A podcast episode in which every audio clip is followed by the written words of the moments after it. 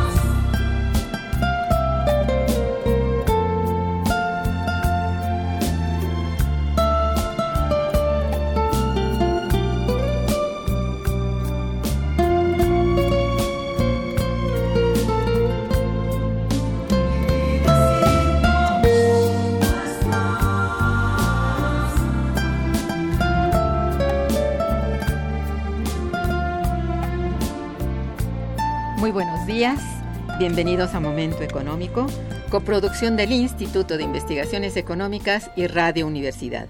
Les saluda Irma Manrique, investigadora del Instituto de Investigaciones Económicas, hoy jueves 17 de agosto de 2017, en vivo desde nuestra radiodifusora. El tema que abordaremos el día de hoy es austeridad y empleo femenino, tendencias y desafíos, y para ello contamos con la valiosa presencia de nuestra querida compañera, la doctora María Luisa González Marín. Bienvenida, María Luisa. Buenos días. Muchas gracias por la invitación. Nuestros teléfonos en el estudio son 55 36 89 89 con dos líneas. Para comunicarse desde el interior de la República, contamos con el teléfono LADA sin costo 01800 505 2688. La dirección del correo electrónico para que nos envíen sus mensajes es una sola palabra, momentoeconómico, arroba unam.mx. María Luisa González Marín es doctora en estudios latinoamericanos por la Facultad de Ciencias Políticas y Sociales y egresada de la Facultad de Economía de la UNAM. Es es investigadora de nuestro Instituto de Investigaciones Económicas y miembro del Sistema Nacional de Investigadores. Sus líneas de investigación y grupos de trabajo han sido costo de los salarios en la industria automotriz en México, empresarios migrantes mexicanos en Estados Unidos, impacto de las maquiladoras y las transnacionales en el crecimiento de la industria manufacturera en México, empleo femenino en el sector servicios, mujeres empleadas en la banca, y entre sus publicaciones destacan el costo de la mano de obra en la industria automotriz y sus estrategias productivas de reciente publicación y que pronto presentaremos a ustedes, y globalización y dinamismo manufacturero, México y otros países emergentes. Muy bien, el día de hoy pues tenemos el gusto de presentar justamente a ustedes el libro Austeridad y Empleo Femenino, Tendencias y Desafíos, el cual fue coordinado por la doctora María Luisa González Marín, nuestra invitada de hoy, y por la maestra Patricia Rodríguez López. Cabe señalar que este importante esfuerzo académico es resultado del proyecto de investigación Empleo, Género y Migración entre la austeridad y la incertidumbre que fue realizado por las coordinadoras mencionadas durante los últimos tres años. El tema central de la obra tiene gran relevancia si tomamos en consideración que la crisis económica actual, la participación de la mujer en el empleo, no solo se han incrementado considerablemente, sino que además es una necesidad de los hogares en la sociedad contemporánea. Dicho lo anterior y sin mayor preámbulo, pido a nuestra querida doctora González Marín que nos hable de, bueno, en general, el, objetivo de la obra, cómo está estructurado y por qué se realizó este proyecto en el cual tuvo como resultado este libro. Así en a grandes rasgos, por favor. Ah, pues sí, mira, este libro es producto de, del, del, primer seminario del proyecto. Este, de los todos los que se presentaron, pues escogimos este algunos, los que nos parecieron que iban más dentro de la, de la temática del proyecto. Y este pues claro ya tú sabes que cuesta su trabajo oh, poner de acuerdo a todas pero se pudo hacer. Las personas que invitamos son personas que han trabajado bastante su temática. Entonces los los trabajos a mí me parecen bueno hablo yo de mi libro del libro pero eh, son buenos sin duda. Y pues tú sabes que pasan por una serie de requisitos que, que tiene la universidad. Una dictaminación muy estricta. Tres dictámenes y este cuando menos dos deben de estar ser positivos. Te hacen corrección de estilo, de te hacen muchísimas cosas y este para que la publicación sea lo más este pues, de más de mejor calidad que se pueda. Entonces, ese fue un camino que todos recorremos cuando publicamos un libro y que está en general este para todos los institutos y yo me imagino que también para todas las facultades de Sí, por supuesto. Sí. Entonces, eso fue esto es, es digamos que el resultado de este primer seminario. El seminario tiene tuvo eh, el proyecto tuvo otro seminario y el libro está ahorita en este en prensa. El que anuncié hace un momento. Sí, sí. El, ese ese que anuncié, no, otro libro sobre mujeres. Ah, sí. Es sobre migración y otros ah, eh, puntos. Em, migración transnacional y gasto público. Muy bien. Entonces, todo eso está ahí. Esa es una el segundo libro del proyecto este que mencionaste tú, que se llama Empleo, Género y Migración, de la austeridad a la incertidumbre, ¿no? Ah, exactamente. ese es ese este es el, el proyecto el proyecto que ya terminamos y que está este terminamos bien digamos. Sí, por no hay deudas con el. la verdad es que de tus proyectos sí han salido excelentes publicaciones, habría que recordarlo y yo creo que la gente que nos escucha y que ha estado presente en las presentaciones lo sabe porque se han vendido muy bien tus publicaciones y todo, pues felicidades por ello. Pues muchas gracias. Y entonces este libro recoge digamos el pensamiento en una parte del pensamiento feminista en, con, lo, con lo que tiene que ver con el trabajo de cuidado, la reproducción social y los avances que ha tenido la economía feminista en torno a, a la categoría de género y al, a ver las diferencias entre hombres y mujeres en una sociedad, o sea, los roles que la sociedad le da. Y el primer, por ejemplo, el primer capítulo del libro descubre, bueno, no descubre, eh, señala todas estas eh, corrientes que se han dado a lo largo de la historia, ¿no? Y cómo todas ellas han contribuido a alguna parte, a no solucionar, aclarar algunos conceptos. Analizar, digamos. Analizar y aclarar, para formar un concepto. Desde el concepto de trabajo, trabajo en sí, trabajo remunerado y trabajo no remunerado. Es decir, cómo lo vas a catalogar, cómo lo vas a definir. Eso es una parte que trata que este el primer capítulo aquí de Florida Guzmán. Este, ella trabaja en Flaxo. Y entonces e, este y ha trabajado mucho tiempo en estas cosas. Entonces es muy interesante porque está que la corriente marxista del feminismo, está la corriente eh, neoclásica, están eh, otras corrientes del patriarcado, todas las corrientes que existen para crearte una, pues digamos, una definición. Más que nada una categoría de análisis que unifique. ¿Verdad? De, que unifique o que recoja esas cosas. A veces se puede, a veces no se puede, porque tú sabes que... No, pero está bien esto, porque eso pasa con las definiciones. A veces son disque definiciones y te lo definen en seis formas distintas y a final de cuentas no es tan claro.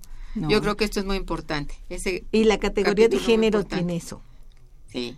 Todavía no podemos decir esta es la, una definición de esa categoría porque no, no embona completamente en las cuestiones que, que la otra vez creo que te comentaba yo, que era la cuestión de la clase, la raza, la etnia, la etnia y una serie de factores que están ahí que tú dices, bueno, no puedes hablar de lo mismo si tú eres una proletaria o una obrera que si tú eres una empresaria.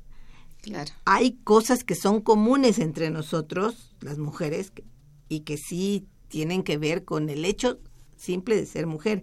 Pero aparte de ser mujer, eres trabajadora y ahí pues nos eh, eh, tienes un lugar, un espacio diferente cada sector, Y entonces cómo se discute este problema y cómo se aborda dentro de una categoría que quiere ser lo más universal posible, que es la idea siempre de una categoría que va a ser el centro de una corriente de pensamiento no, pues qué importante, fíjate, qué bien que abre el libro con estas con estas aclaraciones genéricas, digamos. Porque sí, en términos de, género, aunque se oiga redundante, en términos de género hay mucho desconocimiento.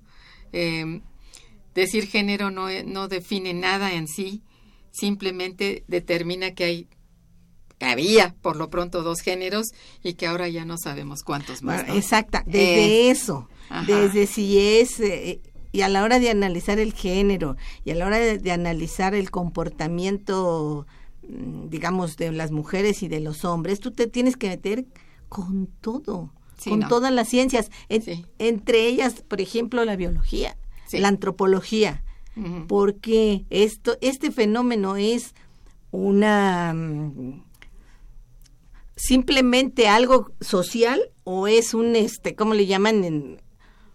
un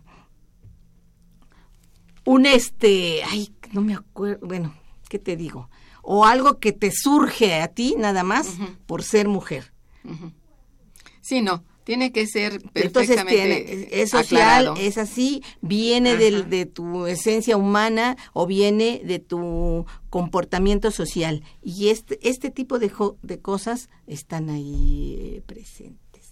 Bien, yendo directamente a la temática general que nos ocupa hoy para el programa, me gusta bueno, me parece importante que tú nos hablaras, bueno, de las principales razones por las que el trabajo femenino ha venido en aumento, porque este es un, un fenómeno real que se está dando y que, bueno, da lugar a muchas opiniones también.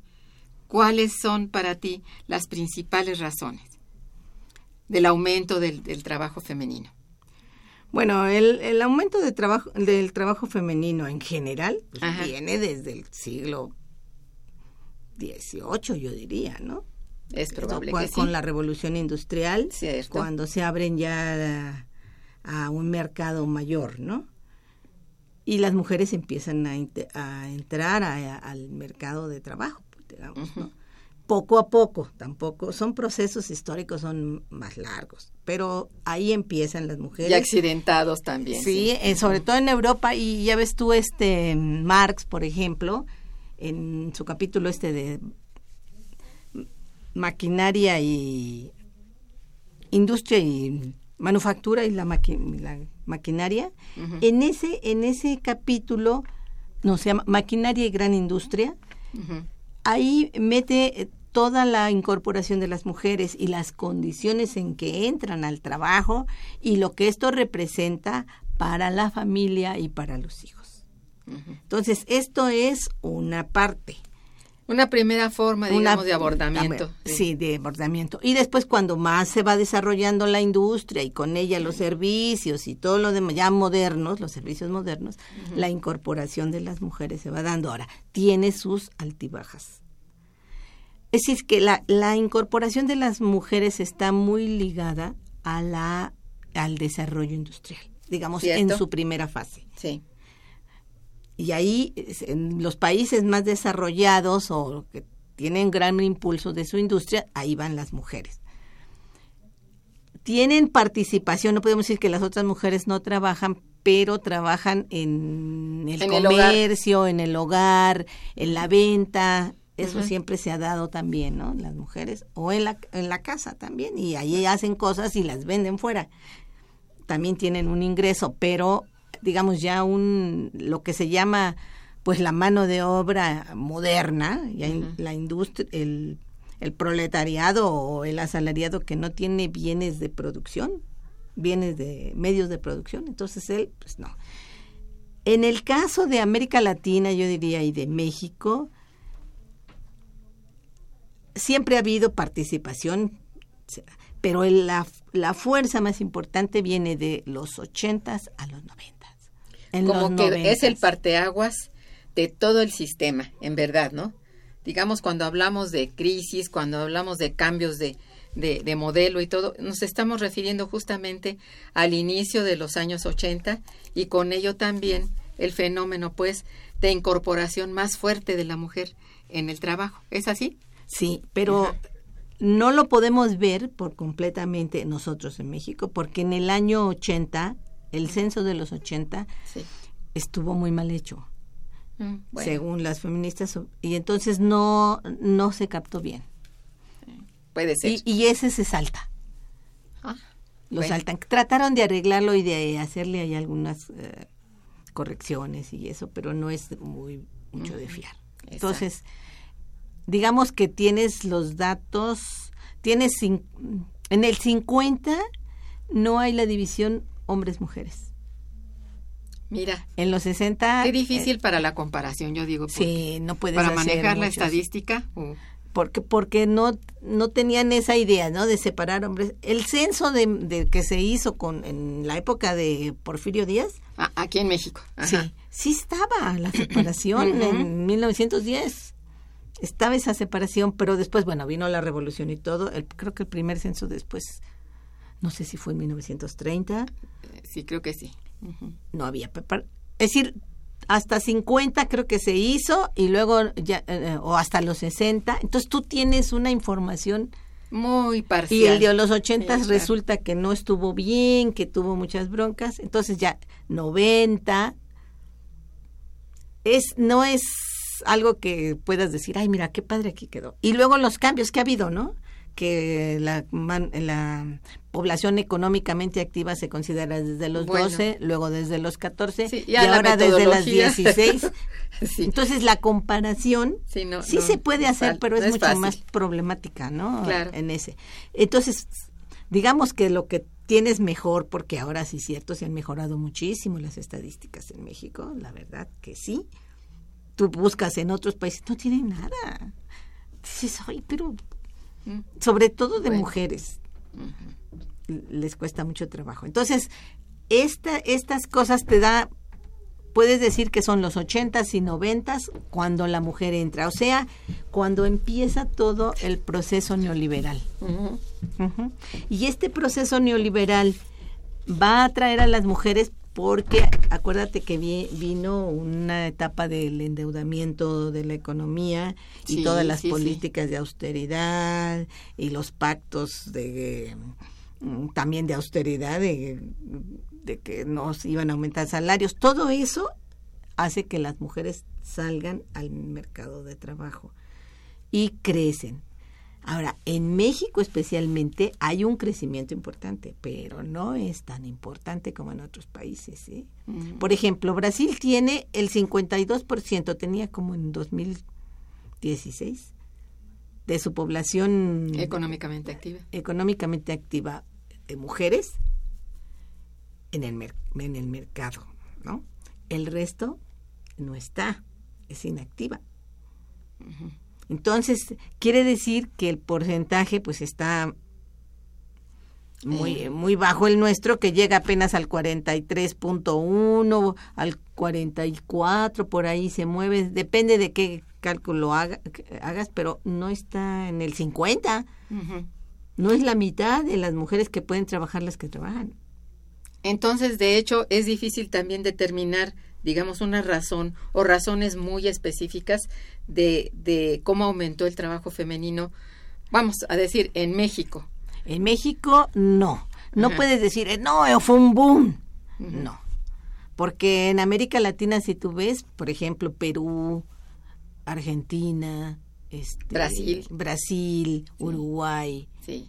Eh, no me acuerdo si Colombia o algo así, tienen mucho eh, mayor porcentaje de mujeres este, en el trabajo. En el trabajo.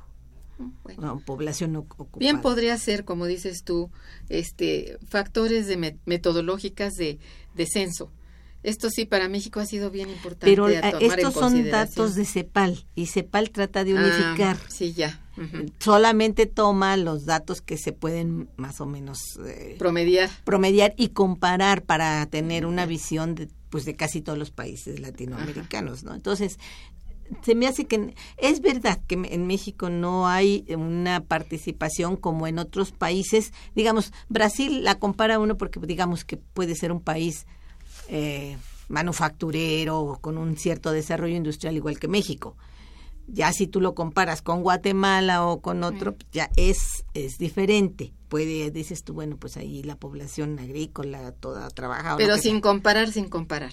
No es fácil en el país nuestro tener claridad respecto a factores. Puede uno, bueno, eh, inducir que sí, bueno, tuvo que ver lo que decíamos en los años 80 que hubo un cambio de modelo, que hubo este, una crisis muy aguda, muy aguda. La década perdida fue muy válida para México, si es bien, bien es cierto, para toda América Latina, para México, bueno, es notable. En el aspecto económico, terrible. Ajá. Y aunque, aunque hubo un, una afluencia, digamos, mayor de mujeres en el trabajo, no significó tampoco, y esto no, no lo sé, una mayor afluencia de ingreso en general para los trabajadores. O sea que la remuneración fue muy baja respecto yo creo que vino al hombre. la población femenina vino a evitar digo que trabajan los trabajadoras mujeres vino a evitar que se cayera más. Oh, no aumentó sí. pero evitó una caída mayor al nivel del ingreso familiar. Porque si tú ves eh, los ingresos por familias, sí. no hay este una elevación, incluso aún hay una disminución, pero nosotros pensamos que esa disminución hubiera sido más fuerte si no entran las mujeres al trabajo. Pero no hay que digas tú, ya las mujeres entraron y entonces la familia en, mejoró. mejoró, ya tiene mayores ingresos. no, no, no, no fue así pero también cuenta, no lo podemos ver solo desde el punto de vista económico, y es aquí donde entra lo que estábamos viendo sobre el género, que es el trabajo de cuidado. Muchas mujeres no entran al mercado o entran por poco, eh, por jornadas pequeñas, por los quién cuida a los niños. Y es, digamos que las preguntas claves del proyecto, digamos esta, una, ¿qué ¿cuál es el concepto verdadero o, más trabajado de, o la categoría del cuál es la categoría más trabajada de género, ¿no? De la definición de género. Todavía no tenemos respuesta. Es una ah. pregunta, se va en torno a eso. La otra es esta. La del cuidado. ¿Quién cuida a nuestros niños? Sí, sabemos que el Seguro Social y el ISTE pues sí. Tienen una cobertura de 2.9%. Es muy poco. El resto la tiene las guarderías de Cedesol y de todas las que hay por ahí. Y las demás se dice la mamá. Porque en estas de hay algunas guarderías privadas y están tomadas en cuenta. O sea, el 73 o por acá o más está es lo que digamos sería este las mamás o los familiares. Eso es. Entonces, ahí sí tienes una pregunta que tampoco se puede contestar tan correctamente. Es la segunda, es decir, señores, esto es pues algo que, que está ahí. Exacto. Muy bien, pues estamos precisamente en momento económico conversando con la doctora María Luisa González Marín sobre austeridad y empleo femenino, tendencias y desafíos. Vamos a hacer un puente musical para ustedes y regresaremos. Está escuchando Momento Económico.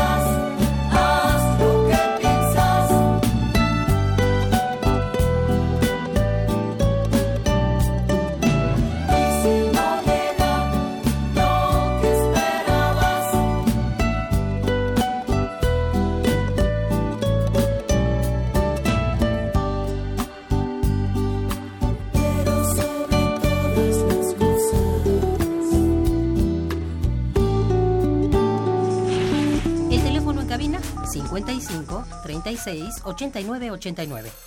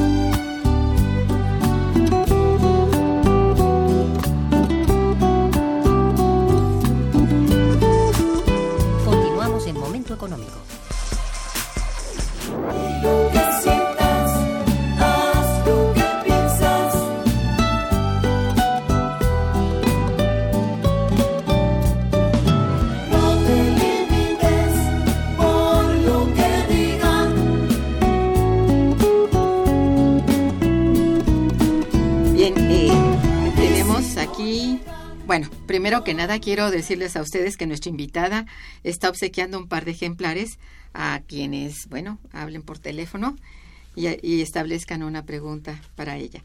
Muy bien, eh, hay aquí unas llamadas de nuestros queridos radioescuchas. Voy a leerte.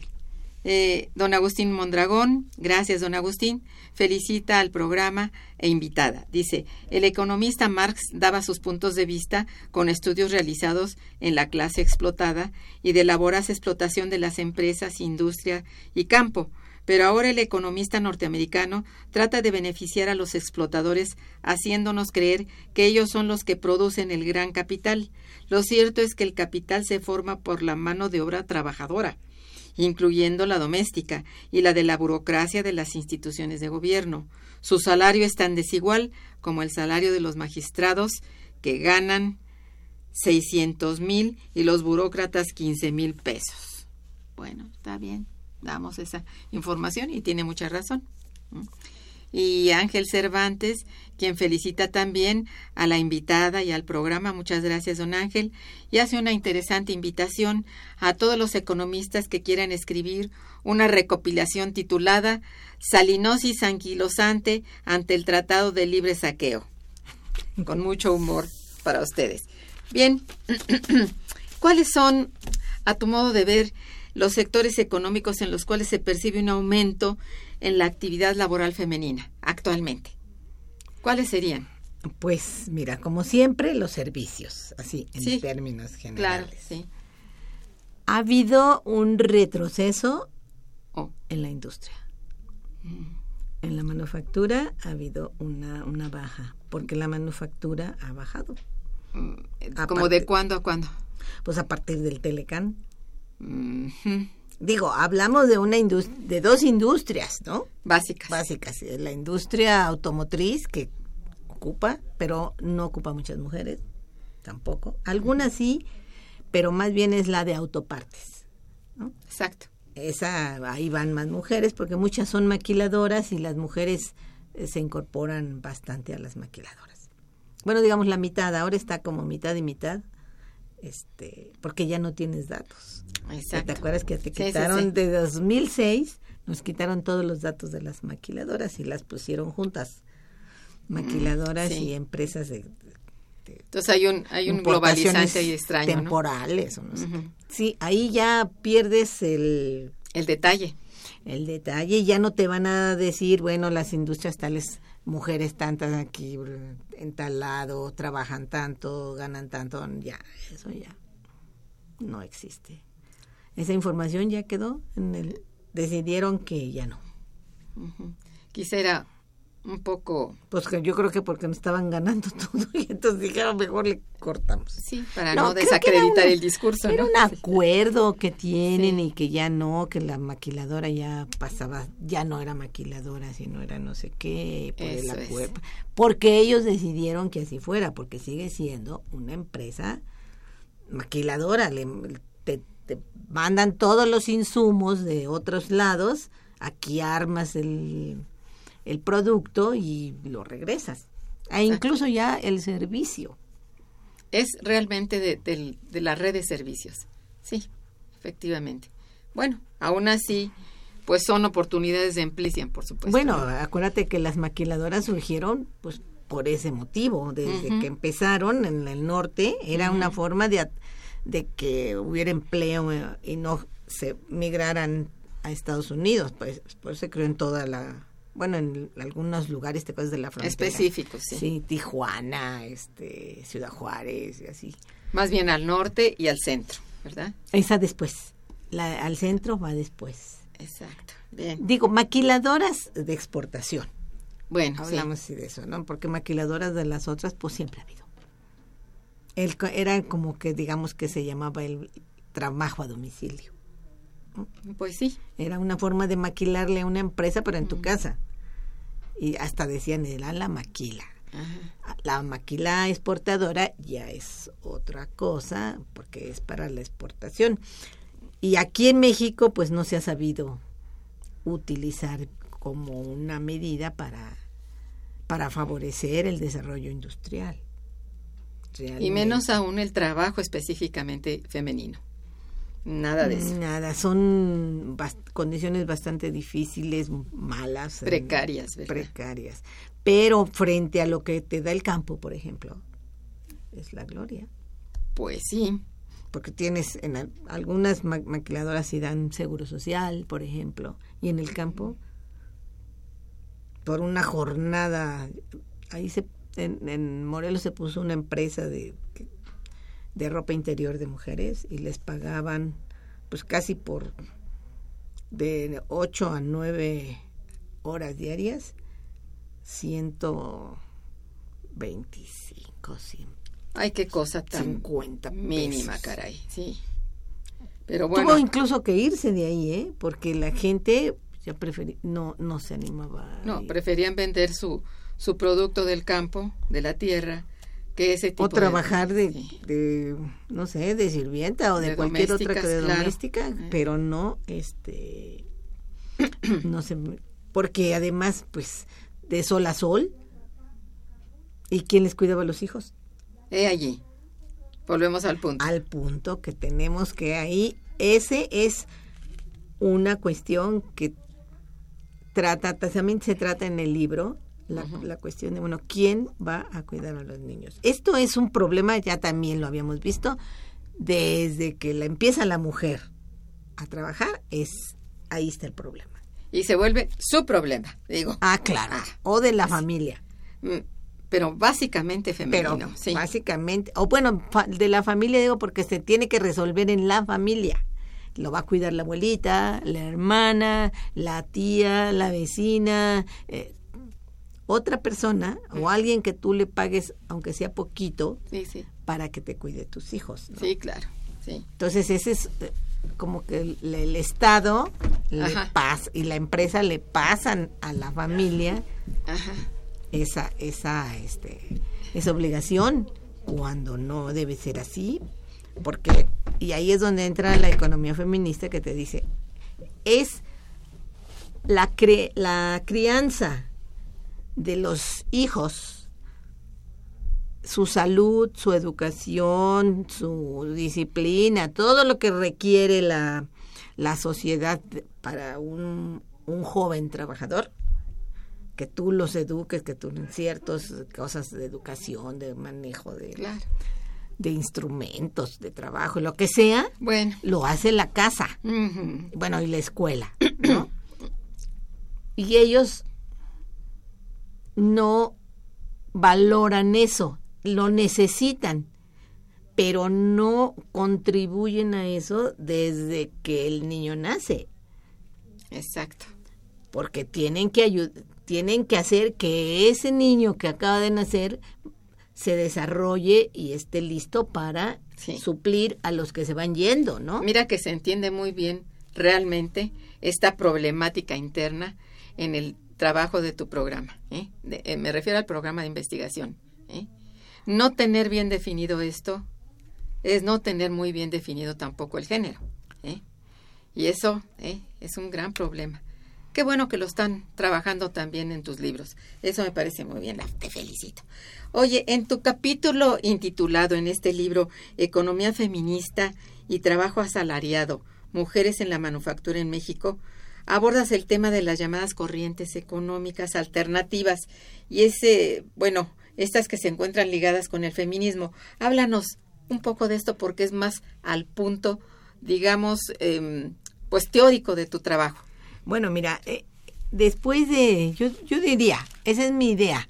Ajá. Yo sé que hay muchos que no coinciden, pero bueno, No, no, no, tu idea. mi idea es que después de lo que pasó en Argentina, de que los bancos se fueron por ya, tú, tú conoces mejor todo ese fenómeno que yo, se van y la gente se queda sin ni un quinto, no puede retirar del cajero ni del Sí. banco ni un peso, ¿no? Los corralitos famosos. Los corralitos famosos. Entonces, ¿cómo vive la gente? Ellos empiezan a idear el trueque, las algunas formas de eh, pues de intercambiar bienes y servicios y todo y van este ampliándolos y van incluso ya ves los obreros vuelven a tomar algunas fábricas que fueron abandonadas y etcétera, etcétera. Y de ahí surge se fortalece, mejor dicho, una corriente que hablaba del problema del mercado y que se puso muy de moda con Polanyi y todas estas personas Cierto. que te dicen que la tierra, el mercado, el trabajo y creo que no me acuerdo cuál es otra, no pueden pasar por el mercado porque no son este no los hace quien los hace, no los hace nadie.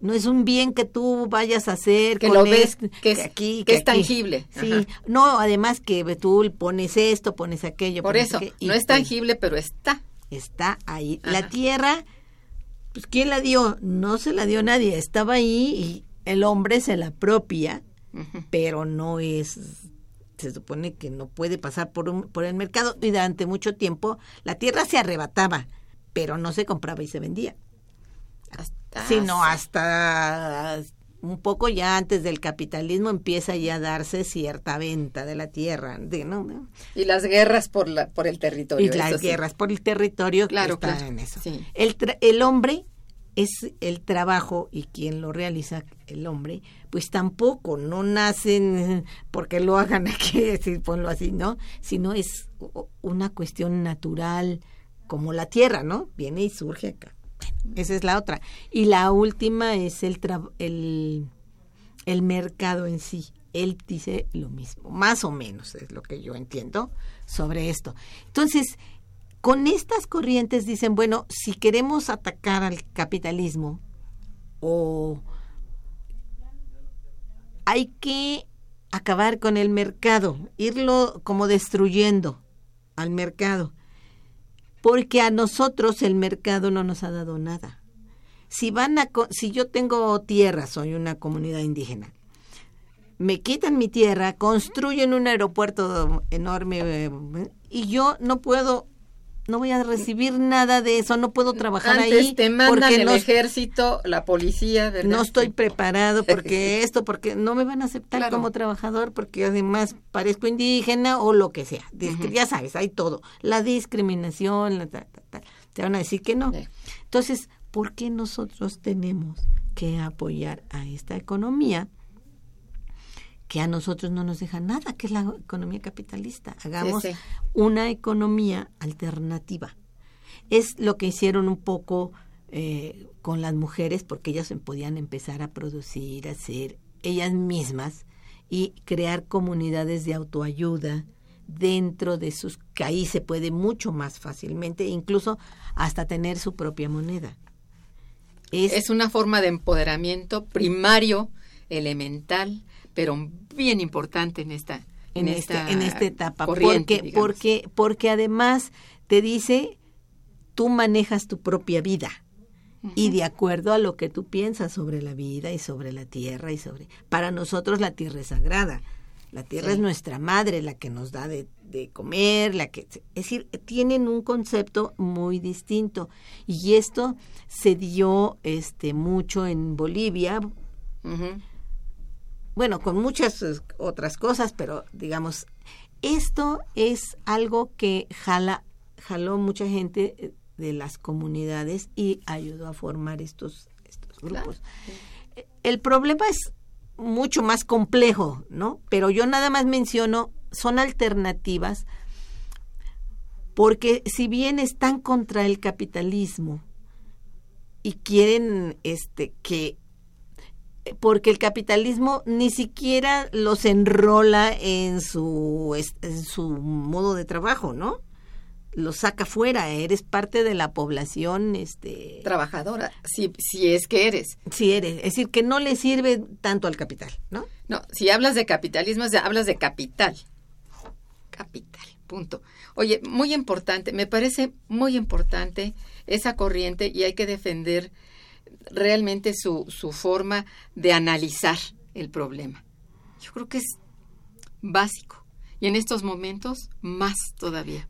¿eh? Pero fíjate que en estos momentos se está debilitando por toda esta cuestión que hay de la entrada de las empresas a las sobre todo con mineras a destruir sus tierras, ¿no?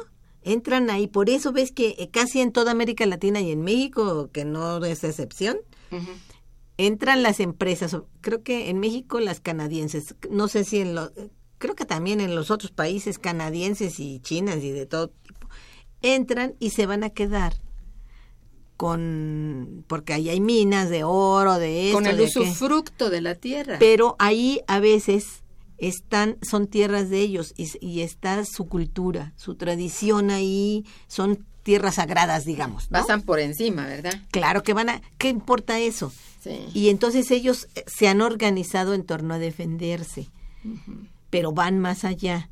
Yo creo que no conocemos lo suficiente, bueno, nosotros, todavía en el proyecto, no conocemos lo suficiente, pero es una cosa muy Oye, sí, interesante. tienen que tomarlo como, como base. Como base teórica, sí, sino de otra manera no, vaya, no te desprendes del, del análisis tradicional. Tienes que entrar a él por fuerza. Eso es lo que me parece muy importante precisamente de tu artículo. Felicidades por él.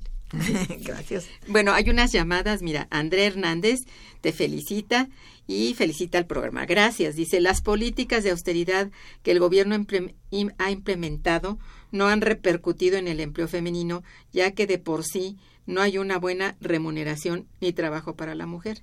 Pues bueno, es en mucho lo que has estado justamente eh, expresando. Hay trabajo, aquí viene otro artículo que es el de Patricia Rodríguez, que habla de la economía informal, de las mujeres ocupadas en la informalidad. Y ahí estamos muchísimas mujeres. Claro.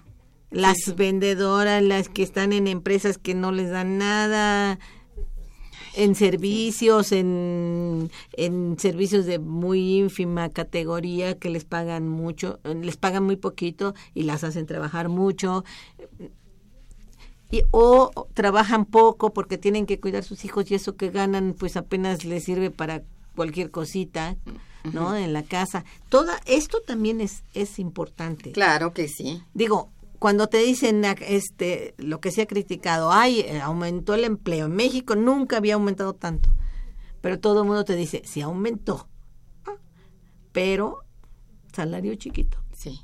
Entonces, ¿cuántas salarios tienen, de lo más indigno? Tienen que trabajar en una casa, en una familia, para que te dé algo que más o menos equivalga a lo que ganabas hace, que sería 15 años.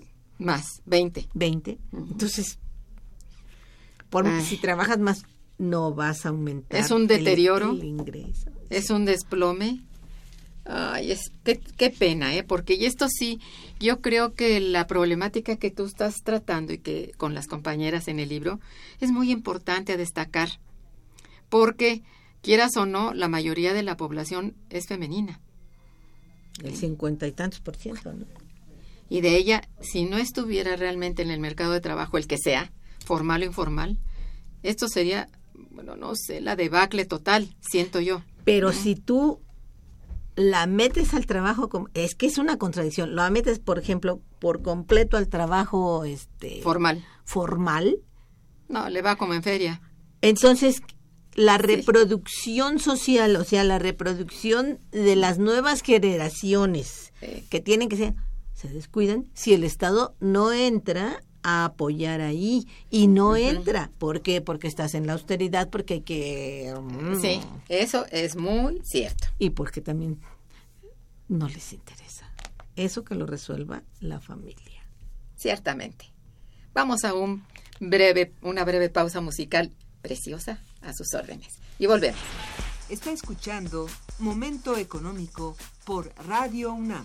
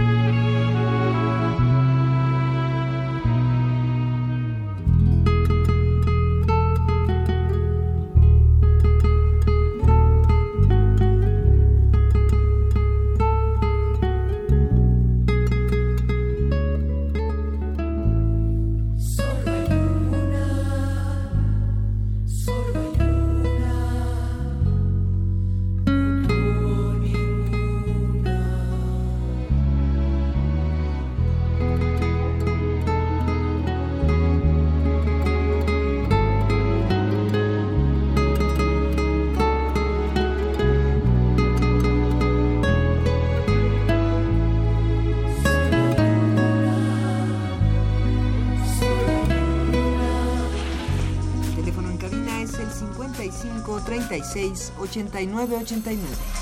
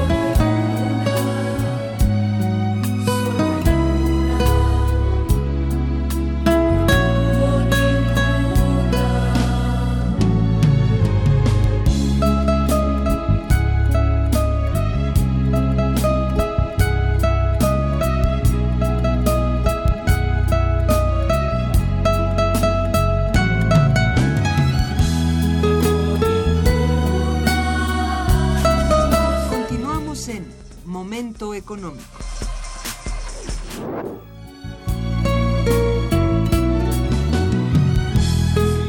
Muy bien, eh, aquí, bueno, don Roberto Soriano nos felicita por, por, la música, gracias a sus órdenes. Esta siempre está dedicada a todos ustedes. Este, muy importante, Marisa, eh, ¿es posible? Yo no sé, esta es una pregunta, yo sé que no la tienes toda, pero ni yo tampoco, pero te pregunto, ¿a corto plazo puede hablarse que en México exista al menos cierto grado de funcionalidad de presupuesto sensible al género? Con ciertos resultados. Yo hace poco eh, dirigí una tesis a una chica muy inteligente y todo, y, y, he tenido cuidado de estar revisando y me parece desalentador, pero yo no, mm, no puedo hablar por completo en esto, no estoy metida en el tema, pero te pregunto a ti, ¿cómo ves esto? Mira, yo creo que es la manera en que se instrumenta en México. Porque el presupuesto sensible al género y el, pre, el el aumento del gasto público, por ejemplo en Brasil, antes de toda esta catástrofe, elevó los salarios, el salario mínimo enormemente. Fue un brinco muy importante. Pero fue la entrada en funciones de una política pública de esta naturaleza, de manejo de presupuesto. Qué importante, sí. Por eso te digo que tiene que ver con el, con el gobierno, con el Estado que, que vea por eso. Sí. En sí el, el presupuesto puede estar eh, bien encaminado, pero si tú vas a, les das nada, pues no es tratas el problema que, que, realmente vale la pena tratar, Sí. ni tienes una, una um, un programa de cómo ir, qué es lo más importante, por ejemplo. Uh -huh. se, se mueven en mucho esto de la igualdad y la complementariedad y esas cosas que no van todavía. Digo, primero yo creo que hay que hacer que las mujeres trabajadoras, yo me estoy refiriendo a las mujeres trabajadoras. Sí, y que no, no, es la mayoría tampoco. No es la mayoría. Bueno. Pero, ten, pero atraen. El único programa que a mí me pareció interesante de lo sensible al género era uno que eran guarderías. Sí. Y estas guarderías, a pesar de que tenían muchas carencias y fueron este, señaladas por la Auditoría Federal, no, Autoría de la Federación, eh, que no tenían buenos alimentos y que tenían ahí mm, algunas sucias. Eran como muestra, ¿no? Sí, eran como muestra. Sí. Tú dices, las mujeres metieron a sus hijos a las guarderías y consiguieron trabajo. Sí. Teniendo ya con cierta confianza de que tu hijo está más o menos bien cuidado. Y volvemos al punto del cuidado. Bueno, del qué cuidado. bueno. Sí. Y entonces depende, eh, pero representan que el 0,0.1% del gasto. Sí, es cierto. Gracias. Pues ¿Para sí. cuántas son? Y cuando ves, allá en una comunidad se atendieron 1.600 mujeres. Eso no puede ser. No es nada. Sí, no es no. nada. Sí, sí, y lo presumen como diciendo... Es verdad. Sí, lo cacarean mucho y la verdad es que, bueno, toda la circunstancia está dada por una política económica, francamente, y lo decimos aquí tú y yo como economistas, equivocada. El, sí. el presupuesto sensible al género de, para las microempresarias, que es pues nada. sí, no es nada. Sí, qué lástima, porque... ¿Cuántas microempresarias hay? ¿Cuántas uh -huh. mujeres en situación de pobreza está ahí? México es de los que menos logros tiene en la, en la, en la, es cierto. en la el combate a la pobreza. Te dicen, y yo creo que, bueno, no sé, pero con esto que hubo, ¿te acuerdas que Ceneval dijo una cosa sobre la pobreza y luego el, el INEGI dijo otra, de que uh -huh. no, que, que había disminuido y Ceneval dijo que estaba peor? Y luego pues quién sí. sabe qué cambio hicieron y ya no sé, no. Se, se manipula mucho el, el este el dato y eso es muy desagradable. Los sí. presupuestos tienen que estar muy bien planeados. Y transparentes. Transparentes. Y luego no se ejercen todos. Esa aparte de todo. Ese es tan problema. poquito y ni siquiera se ejercen. Sí, debo decirte que Eso comparto contigo la desilusión. Pues ¿Sí? sí. Doña Hilda de San Román, este, nos saluda a ambas. Muchas gracias, doña Hilda. recibimos sus saludos, gracias. Eh, este, Celia Malagón te felicita y dice, las parejas actuales ya están proyectándose sin hijos, lo cual repercute en la sociedad y la economía y por supuesto en la familia. Pues sí. Porque pues eh, digo, pero no es no es nuevo esto mundial, ¿eh? Si nosotros nos ponemos a investigar qué ha pasado en otras partes del mundo, particularmente Europa y eso, eso ya desde hace rato es una verdad. Y de allí, pues, realmente una la necesidad de la eh, migración y, y, las políticas que, que la detienen. No, no les funciona el caletre. Ay, como dice una amiga. sí, Rosario Velázquez también te felicita y al programa, gracias, doña Rosario. Dice, han ampliado la discusión desde el punto de vista social, pero en el aspecto económico que tanto tiene que ver la capacitación de la mujer y su relación con el empleo femenino, bueno, pues también está implícito en el libro que nosotros estamos recomendando hoy, está ahí en el, en el libro que les pedimos, lo busquen ustedes en las librerías tiene un precio muy moderado de, eh, decías, de 150 pesos. Sí, con credencial de... Con credencial de, de, estudiante o, o, trabajador. Sí. Entonces, búsquenlo ustedes. Es muy conveniente porque vienen cosas muy importantes al respecto. Aquí no podemos abarcarlo todo porque desafortunadamente ya nos pisó los talones el tiempo. Ya no puedo este, ampliar más aquí este, la discusión con nuestra querida invitada, pero están presentes en, en el libro y en sus libros este y en los anteriores. Entonces, le rogaría muy atentamente a ella que, que los revise. Están todos en librería. Así que, pues, con todo gusto estamos aquí para servirles. Eh, tú, tú, digamos, ¿cuáles serían, bueno, en general, una, una conclusión general sobre el libro para... para pues yo diría que el libro ve algunos de los principales problemas que enfrentan las mujeres y su situación pero al mismo tiempo tampoco es desesperanzador, ¿no? es decir, hay avances en algunos puntos, nada más que son avances y luego retrocesos y luego se avanza otro poquito y es muy difícil. Un paso adelante y dos atrás. Dos atrás, sí. Ajá. Bien, sin embargo, bueno, ahí está y está planteado muy bien. ¿eh? Yo les recomendaría muchísimo realmente las lecturas de la doctora González Marín porque eh, si bien hay libros al respecto, no todos abarcan la cuestión económico-social y además teórica, y ella sí. Se los recomiendo ampliamente. Muchas gracias Marisa por estar en el programa. Muchas Te felicito nuevamente por tus logros.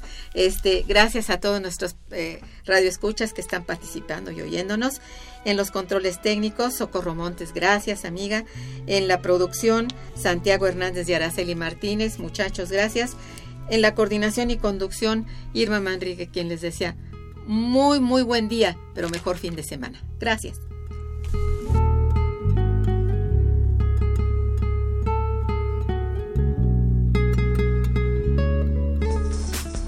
Continuamos en Momento Económico.